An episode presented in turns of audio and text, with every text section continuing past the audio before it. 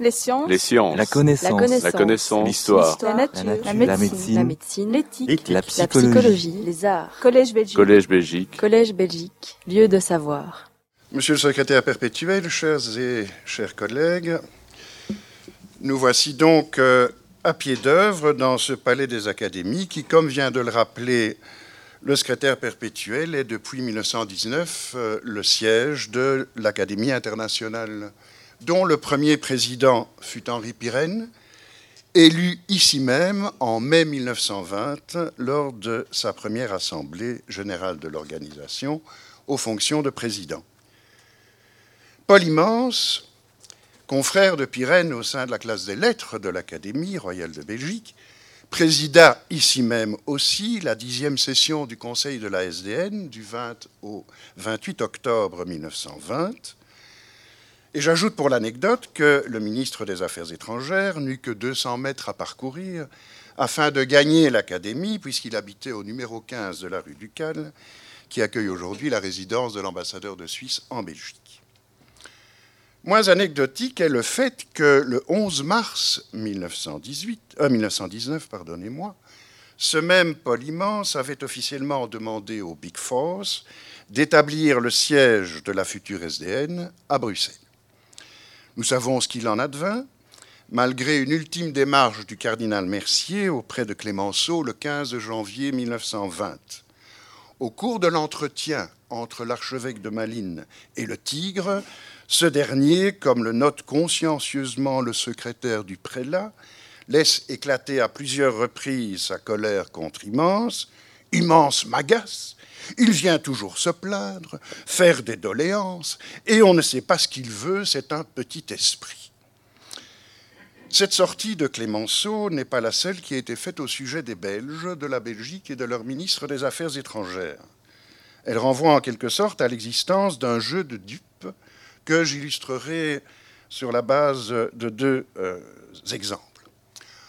En juillet 1925, l'hebdomadaire Pourquoi pas trois mois de la conférence de Locarno se livrait à ce qu'il intitulait Le petit jeu des épithètes américaines et expliquait En 1914, la Belgique était héroïque et martyre. En 1916, elle était stoïque et admirable. En 1918, elle était noble et courageuse. En 1919, elle était exigeante et embêtante. En 1920, elle était inexistante. En 1925, son héroïsme, son martyr, sa noblesse, ses exigences et son inexistence sont fixés à 9 milliards de francs payables en traite sur Washington. J'en viens à la seconde illustration.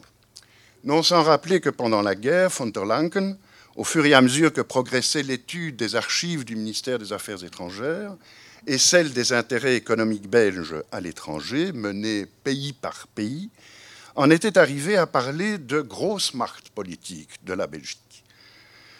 Et je relève, parmi tant d'autres exemples, qu'Octave Louers, dont il sera question demain, appelait en mars 1918 à se mobiliser en, vue de mener au Congo et à propos du Congo une politique de grand pays.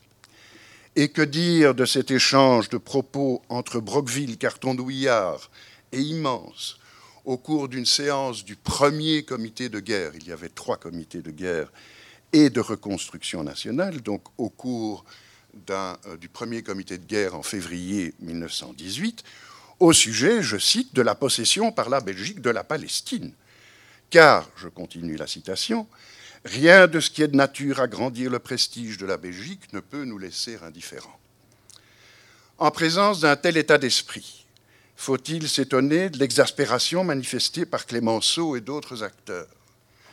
Une exaspération qui, nourrie par le souvenir de certains de leurs agissements antérieurs à la guerre, en Chine notamment, fait dire à Philippe Berthelot, c'est une citation connue en 1917 à propos des Belges, ces prétentieux imbéciles, nous les aurons après la guerre. Union douanière, jonction de leur réseau à nos chemins de fer du Nord, accords militaires, leurs officiers aux écoles militaires françaises. Nous les bouclerons. Cet état d'esprit, ou ces états d'esprit, et les réactions qu'il suscite forment en quelque sorte la toile de fond de la période que nous allons revisiter. Celle-ci appartient à l'histoire courte, puisqu'elle s'étend formellement de l'ouverture de la conférence de la paix le 18 janvier 19 jusqu'à la signature du traité de Sèvres le 10 août 1920.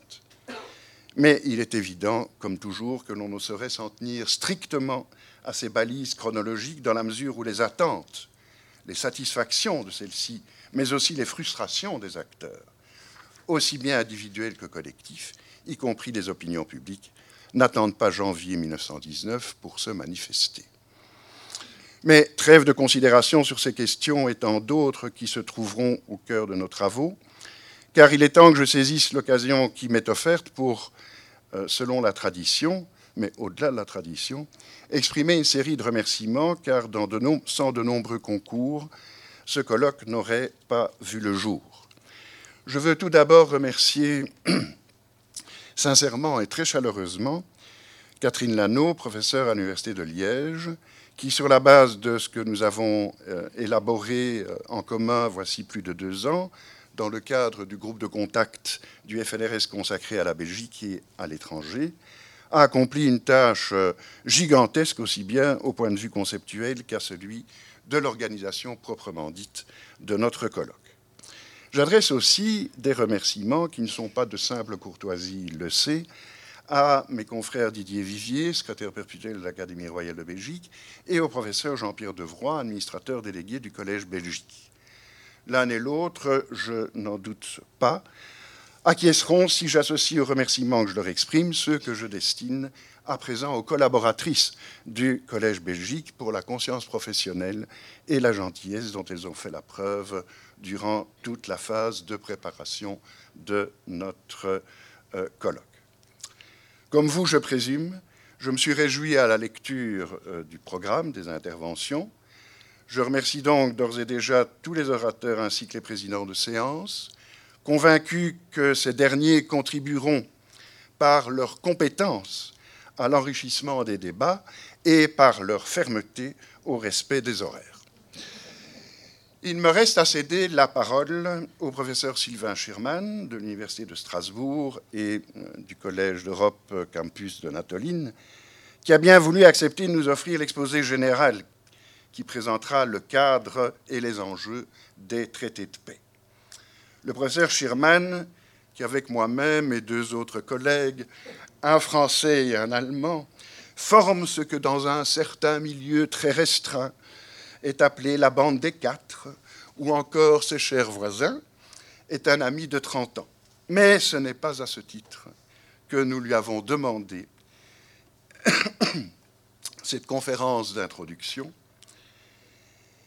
mais bien parce que spécialiste de l'histoire de l'Allemagne et des relations internationales, y compris économiques et financières, parmi d'autres intérêts, à commencer par l'histoire de la construction européenne, il est notamment l'auteur, parmi beaucoup d'autres ouvrages de qualité, d'un livre intitulé Quel ordre européen de Versailles à la chute du Troisième Reich? Je lui cède la parole, non sans nous être souhaité à tous bon travail. Les sciences, la connaissance, la connaissance, l'histoire, la, nature, la médecine, l'éthique, la, psychologie, les arts. Collège Belgique. Collège Belgique. Collège Belgique, lieu de savoir.